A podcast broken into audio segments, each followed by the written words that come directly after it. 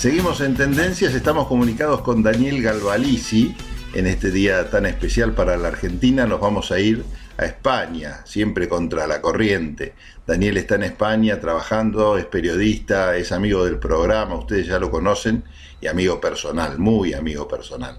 Así que es un placer doble sacarlo telefónicamente de vez en cuando. Y la idea es, Daniel, si te parece, eh, que nos comentes un poco, que nos enseñes, que seas didáctico y nos cuentes para la gente que no sabe qué está pasando en España o que escucha que hay una gran conmoción política en el país, qué es lo que está pasando. ¿Cómo te va?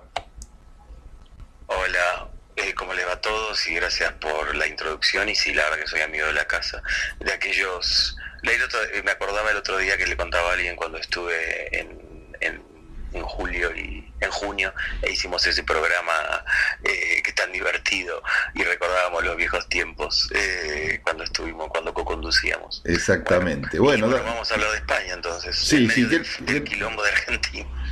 ¿Qué, nos podés contar? Bueno, como sabrá eh, la gente que nos está escuchando, hubo elecciones acá y, y lo que hubo de novedad este fin de semana es que eh, se asume el gobierno, ¿no?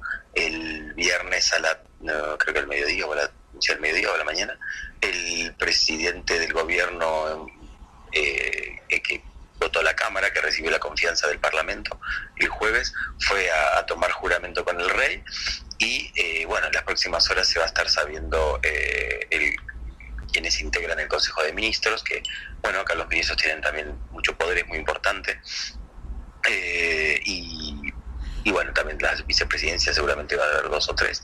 Pero bueno, lo que ha pasado es que, que hay una diferencia muy grande con el sistema de Argentina, es que no solo es un sistema parlamentario, sino que ahora eh, se ha vuelto en los últimos ocho o nueve años de España muy fragmentado.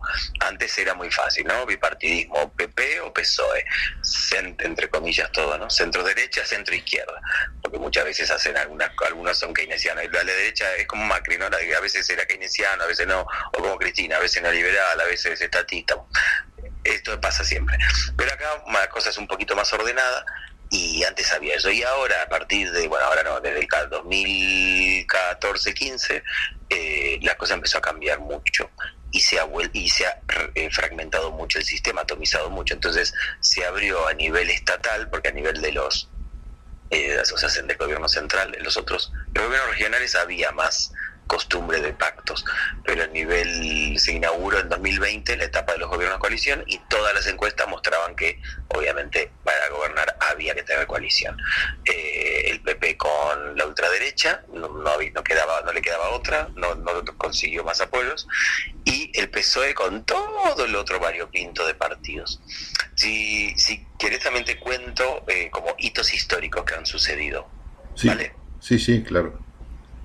Eh, porque, digamos, generalmente acá en Europa, excepto Francia, Bulgaria y, un poco Austria y Finlandia, casi todos los sistemas son eh, parlamentarismo, ¿no?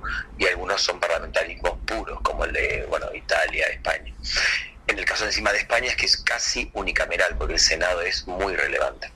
Entonces, em, eso también para que se entienda, ¿no? Como toda la, soberanía que tiene una sola Cámara, en Italia, por ejemplo, no pasa así, eh, bueno, en Portugal hay parlamentarismo, pero el presidente tiene más, más prerrogativas y es electo eh, por, por, el voto directo. Esto lo digo porque la gente a veces cree que Europa es, Europa es un quilombo también, en el sentido de que los países son muy complejos, tienen todos legislación y formas distintas y sociológicamente son muy distintos.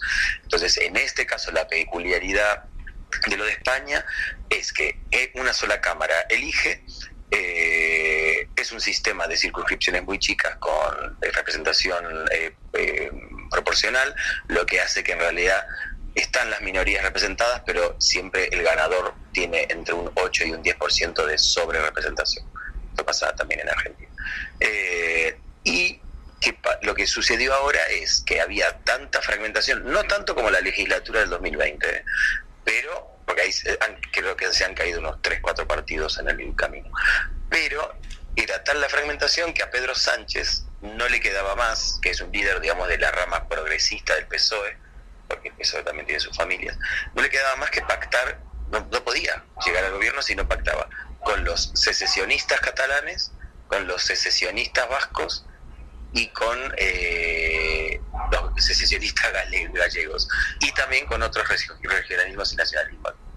Cuando te hablo de hito histórico es que es la primera vez en la historia de la democracia española que un, y te digo más, es la primera vez en la historia de Europa y es muy probable que sea la primera vez en la historia del mundo, en la historia universal, que un gobierno central de una democracia sea un gobierno central y que cree en, digamos, en, un, país eh, centralizado y unido, homogéneo, sea electo en el Congreso para gobernar por cuatro partidos independentistas y seis nacionalistas que no sé, digamos que se identifican con otro tipo de nación. Es muy loco esto. Pedro Sánchez ha sido apoyado por el PSOE, por supuesto su partido, por Sumar, que son los que heredan Podemos, un poquito con un tono más bajo, eh, o sea, un, tono menos izquierdoso si quieres, eh, entre comillas, y por los independentistas de centro derecha catalana, los independentistas de izquierda catalana, los independentistas de izquierda vasca los soberanistas no son tan independentistas, pero un poco eh, de centro derecha vasca, los independentistas de Galicia, de izquierda, y los nacionalistas de Canarias. Es impresionante. ¿Qué argumento esos partidos esgrimen internamente para justificar el apoyo a un gobierno o a un partido político, perdón, que propone cosas tan distintas, radicalmente distintas como eh, como los postulados que tienen ellos, ¿no? basados justamente en la independencia y el, y el PSOE eh, con esta tradición, obviamente, de centralizar. ¿Cómo le explican a sus votantes que tienen que ir a votar eso? bueno, eh, generalmente los partidos acá no, no hay tanta cosa, ¿cómo decirte? No es tan de a, dedo como es en Argentina, ¿no? Acá hay, los partidos se respetan un poco más internamente. Hay reuniones de las lo que se llaman las ejecutivas, o sea, los comités, los comités centrales se reúnen, aprueban, digamos. Incluso el PSOE y Sumar, o sea, los nuevos Podemos, hicieron una consulta pública a sus militantes para aprobar o no eh, los, Esa decisión. Eh, para decir que les digan si aprueban o no los acuerdos. Los independentistas, secesionistas, soberanistas, regionalistas, por decirlo de una forma, esgrimen un principal argumento, el antifascismo. Claro. Aquí la palabra antifascista es muy importante, es una palabra que conlleva mucho recuerdo de la Segunda República y de la lucha contra el franquismo. Y te voy a citar a Arnaldo Tegui, un ex etarra eh, que, luego colaboró muchísimo en, La Paz, en, el nacionalismo de izquierda vasco más radical. Y, bueno, son unos buenos aliados del gobierno porque son gente bastante seria, que sabe mucho de política, mucho de negociar, que la ha pasado muy mal. Eh, hablo de la rama política, eh, no estoy hablando de, los guerrilleros de ETA. Em, y dijo la otra vez, lo, dijo en todas las entrevistas durante tanto en la campaña como después. Nosotros por compromiso antifascista no podemos votar otra cosa que Sánchez, porque lo que no es Sánchez es el gobierno de Feijó y de Santiago Abascal. Santiago Abascal, es el líder de la ultraderecha. Y también hay otro, otra cosa que hay que explicar, otro cambio que ha habido este año. No te digo que es un hito histórico, pero sí es un poco un. Vox, el partido de la ultraderecha, que es aliado de Javier Milei, y de hecho ha enviado gente la, para las elecciones generales ahora de octubre. Eh, hubo emisarios de Vox que fueron al búnker de, de. Sí. Ahora tuvo una reconversión interna como una especie de perestroika de ultraderecha en donde todos los sectores más neoliberales fueron echados. Así que quedó más un partido falangista. Falangista alineado a la Europa de vicegrado, que es lo que se llama aquí la Europa esta de populismo de ultraderecha de Polonia, Hungría, y, con posturas muy también vinculadas al, al nacionalcatolicismo, ¿no? muy ultra, porque tenía una rama también más liberal que era la que, la que manejaba un poco el partido, ¿no? todo eso fue arrasado este año. No se termina bien a entender por qué, también hay algunas dudas por su financiamiento, por lo que sea. Entonces también esto es la primera vez desde la transición española que hay un partido con eh, 29, creo que son, 29 diputados, 29 o 32, no me acuerdo. ah, no, no, perdón, 33 diputados que son realmente defienden posturas falangistas, ¿no? Algo que antes era un tabú y ya no lo es. ¿Qué es el falangismo en dos palabras? ¿El falangismo? Sí. Perdón, no te oigo. Eh, bueno, es la base ideológica del franquismo, ¿no? La falange es el partido que eh, comienza la dictadura de Primo de Rivera, luego viene la Segunda República y luego viene el franquismo. Bueno, la falange es el partido de, bueno, es, la, base programática y, el colectivo, se diría aquí, ¿no? El, grupo político que del ultranacionalismo católico, ultracatólico, de derecha, centralista, nacionalista español, obviamente que mataría a todos los catalanes y a los vascos, ya me entiendes. A, ese nivel. Eh, yendo y volviendo un poco a otro hito histórico, es que eh, es muy gracioso, es muy anecdótico, que Pedro Sánchez estaba dado, dado por muerto políticamente, esto lo hemos comentado creo en la última entrevista, estaba, que lo veían ya de rodillas, algunos estaban probando el traje de sustituto, eh, fue a las elecciones ya en la primera semana electoral porque él perdió en mayo, eso ahí fue cuando hicimos la entrevista, creo. Él, pierde las elecciones, o sea, el PSOE pierde las elecciones muy contundentemente las, eh, las regionales y, municipales, y todos lo daban por muerto. Ahora, en la última semana de campaña, se dio vuelta de tal forma que no solo revive, porque saca un millón más de votos que en la última elección y dos diputados más. Es verdad que la pierde, ¿eh? el número uno, el, que más votos saca es Pepe. Sino que encima logra quebrar, gracias a la movilización progresista que hubo y al miedo que generó eh, que generamos la unión de Pepe Vox, termina logrando una mayoría. O sea, aritméticamente, y luego se la pone a negociar y la consigue. Y sobre todo lo más difícil que fue conseguir, él tuvo que mandar a su, a su principal ladero del partido, a Santos Sardán, que es el número 3 del partido, lo tuvo que mandar a, Bruselas, más específicamente a Waterloo, que es la ciudad donde perdió Napoleón. Eh, lo mandó a Waterloo porque ahí vive Carles Puigdemont, que es el expresidente catalán, sí. Que fue el de la Declaración Unilateral de Independencia y todo eso, lo hemos hablado. Me acuerdo que todo esto pasó cuando yo estaba con, con, conducía contigo allá. Eh, bueno, el, lío este de, los catalanes. Bueno, como hubo una intervención federal y bueno, persecución judicial, etcétera, Carles Puigdemont nunca pudo volver a Cataluña. Pero sigue siendo el líder de la centro derecha independentista. Bueno, la negociación, te digo, merecería tres programas. Fue una locura, una ultradiscreción, se pusieron, estuvieron encerrados días, eh, no, fue una cosa, un culebrón. Pero bueno, el jueves que fue acá feriado, el jueves, eh, hace dos jueves, hubo acuerdo, y, y Pedro Sánchez, al borde de morir políticamente, al borde de estar ya knockout, el tipo acaba de ser electo cuatro años más por la Cámara. La, y, otra cosa, otro detalle increíble, es el, el, presidente con la segunda mayor cantidad de votos de la historia en escaños, porque ha logrado sumar una mayoría tan amplia que solo creo que lo supera la de una de Felipe González. Y una de Aznar, ¿eh? también me ahí. Pero es lo que acá, acá todo el mundo, acá Pedro Sánchez se está volviendo casi como un tótem, ¿no? Como, porque, por, sobre todo porque es un ave fénix. La derecha lo odia porque dicen, ¿cuándo? No podemos matarlo, porque es un hombre que revive y resucita y resucita. Es impresionante.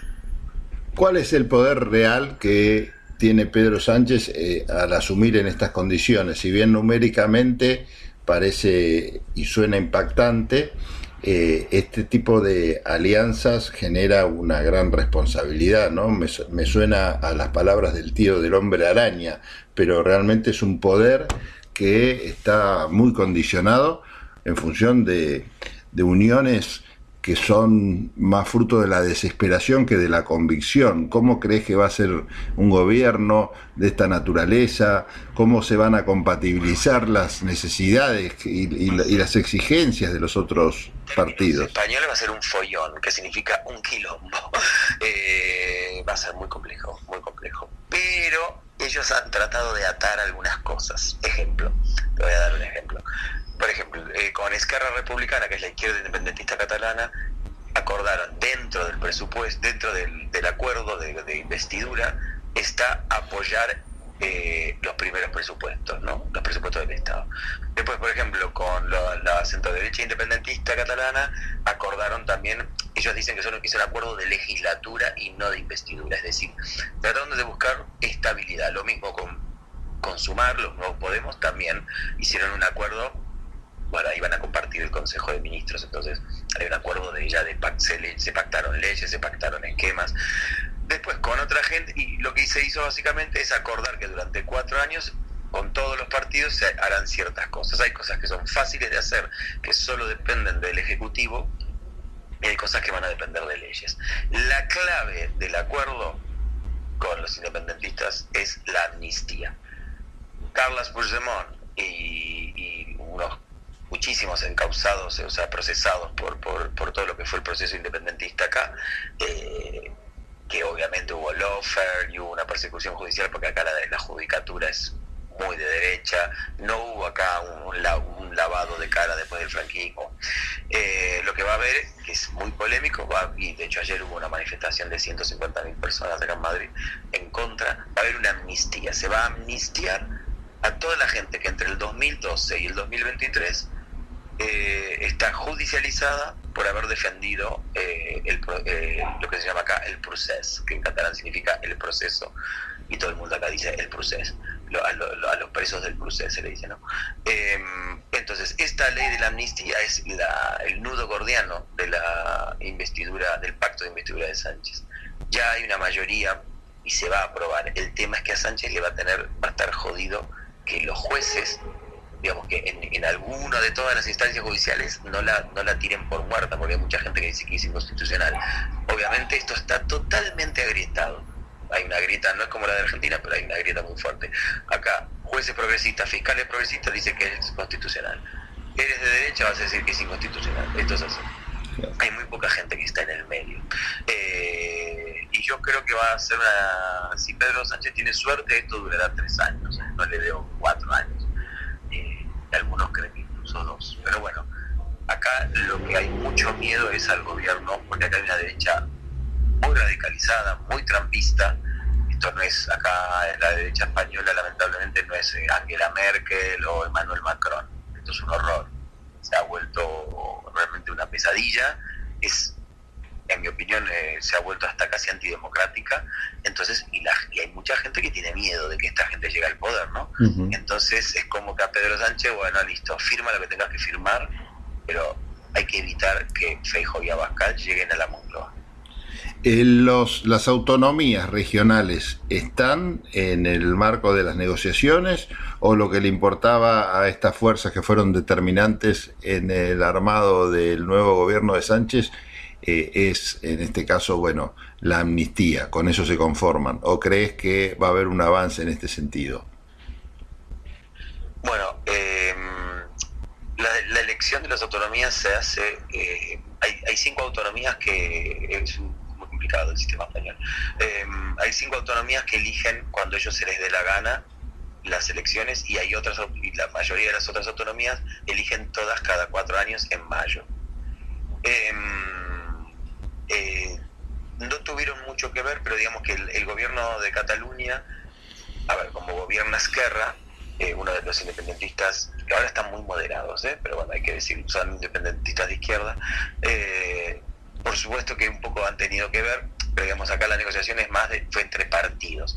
Se sobreentiende que hay ayuda en los gobiernos. Por ejemplo, los últimos presupuestos de Cataluña los apoyó el PSOE, que es el principal partido de la oposición en Cataluña, pero en el gobierno.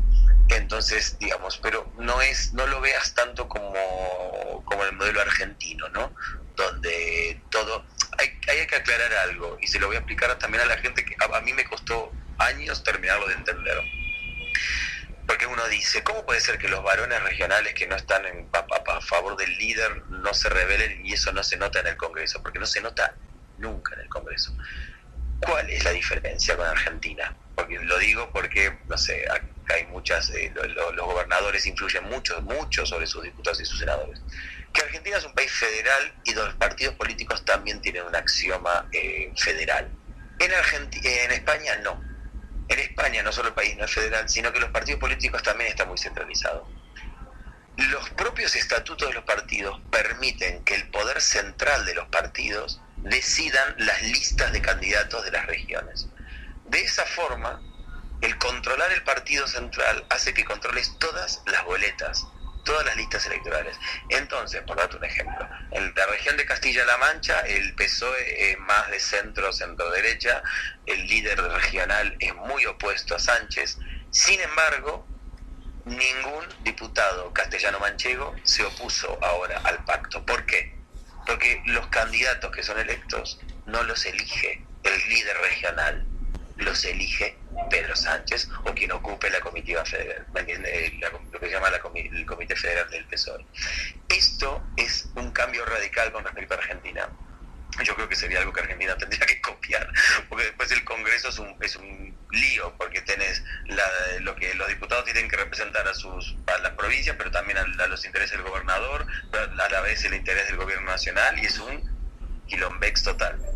Y acá la verdad que la disciplina partidaria es altísima y de hecho eh, está muy cuestionada está, y se castiga.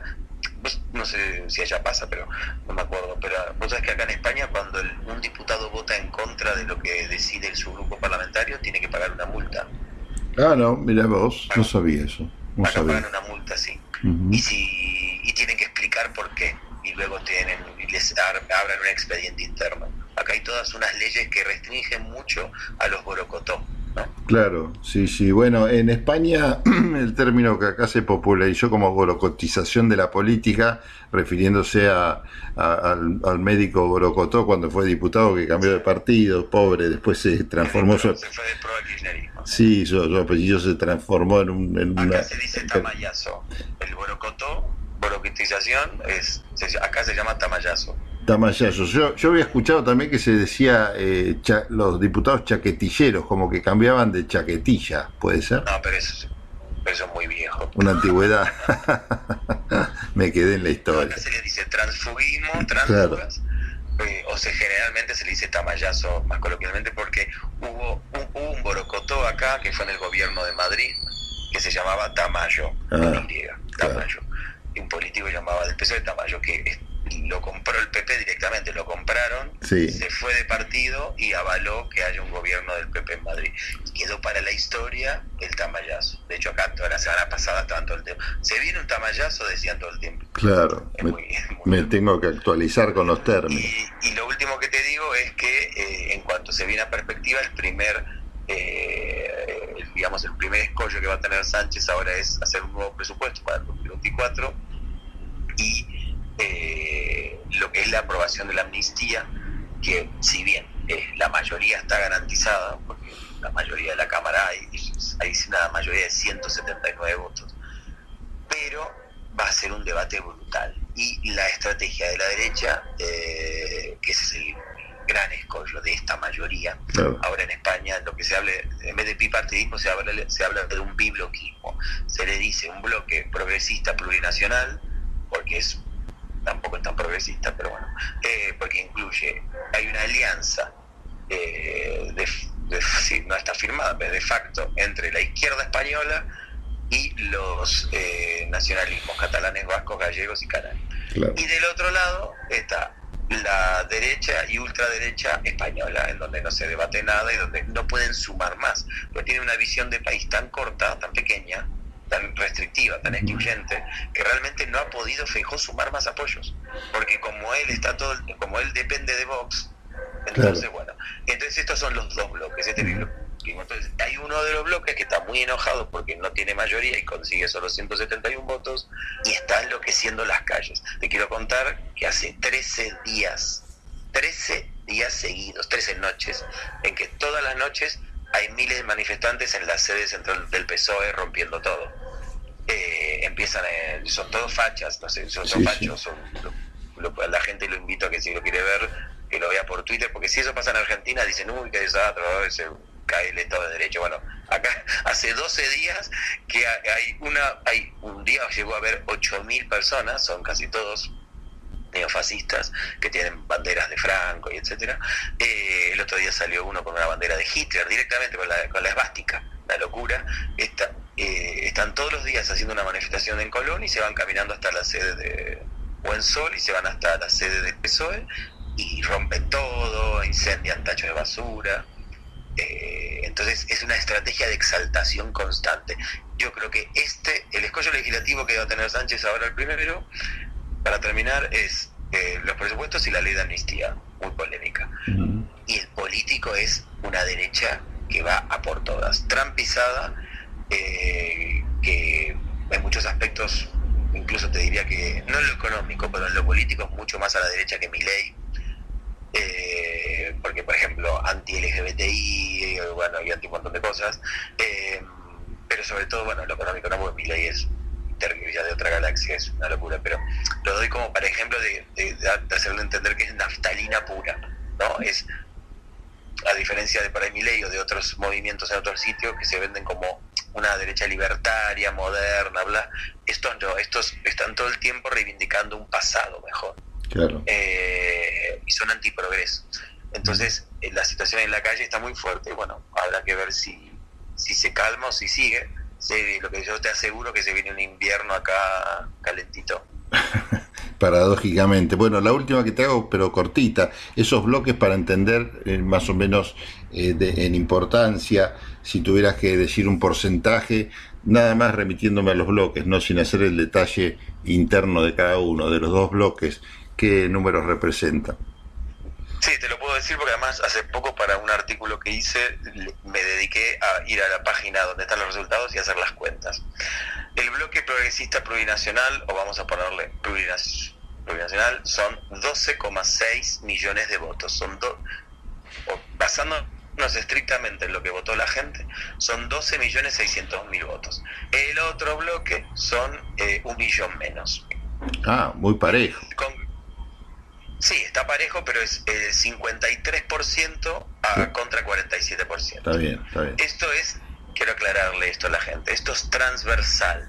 Acá en el bloque mayoritario, que son 53%, hay centro derecha, centro izquierda, izquierda casi marxista, izquierda rococó rosita, eh, derecha bastante liberal, es un poco de todo.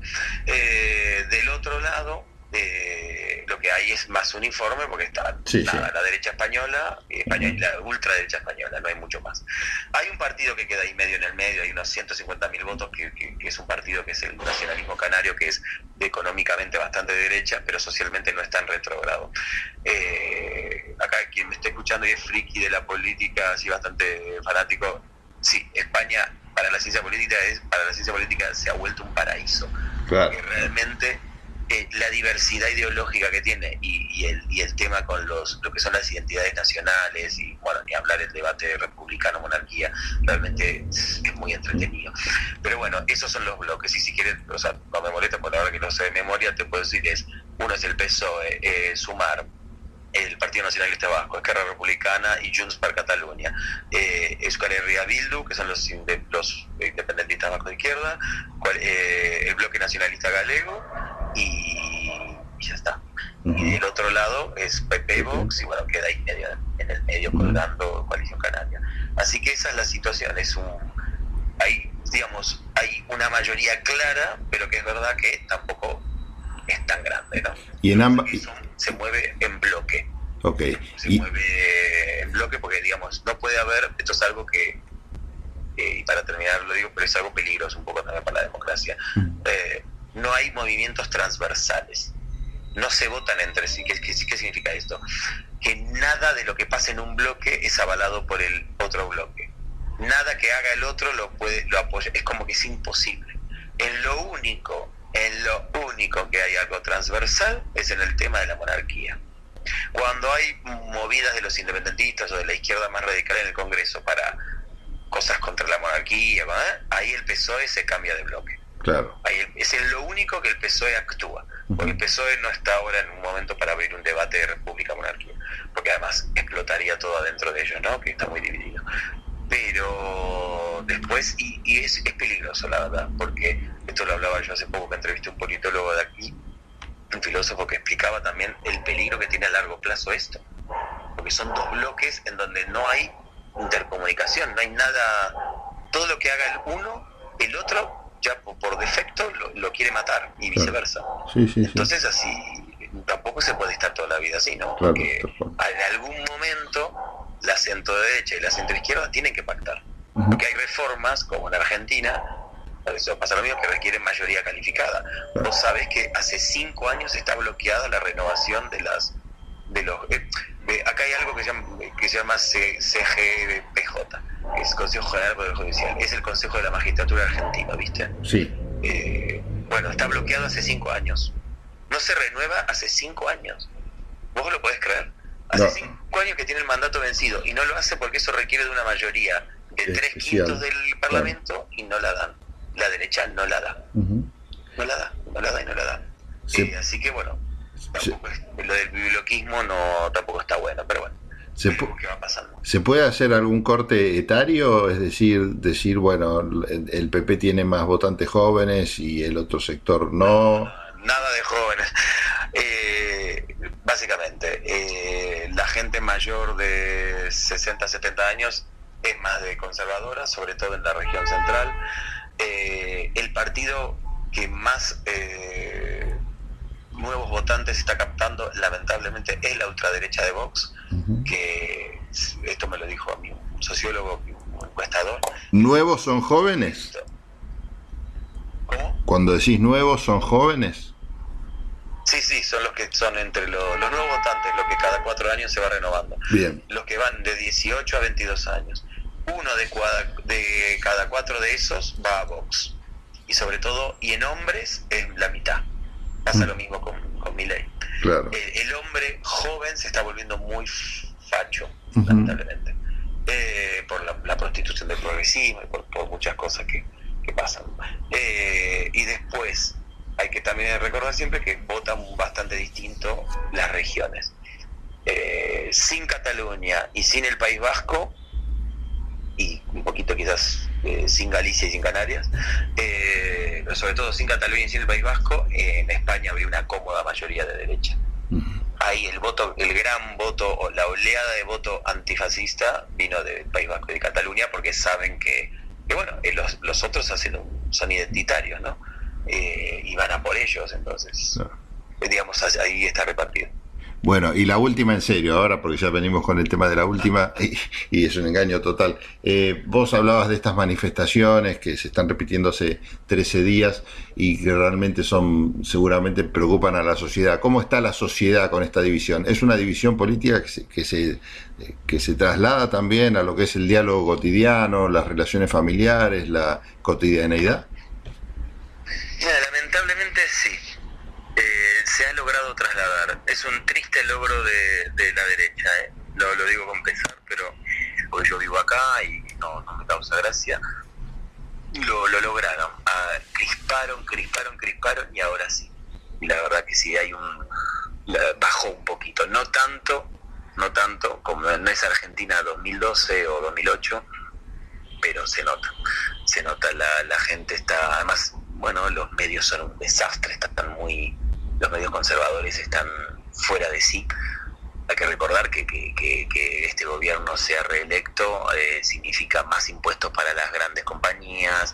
Eh, básicamente es una pelea por el dinero. El PP promete bajar impuestos y el PSOE promete mantenerlos o subirlos. Entonces ahí hay, una, hay una disputa económica muy fuerte. Eh, hay intereses muy claros de algunos sectores.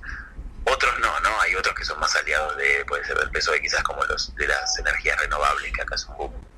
Pero sí, lamentablemente ha bajado. Hay manifestaciones, es normal, lo de la amnistía es muy polémico, eh, y se van a armar algunas, pero todavía también se puede decir que esto no es un clima de, esto no es ni la Argentina 2001, ni 2012, ni 2008, ¿no? Pero sí, porque llega un momento en que si los políticos hablan con un clima de guerra civil, si los medios te hablan como si esto fuera una guerra civil, la gente se termina creyendo la guerra civil. Entonces, y comparten el tono, ¿no?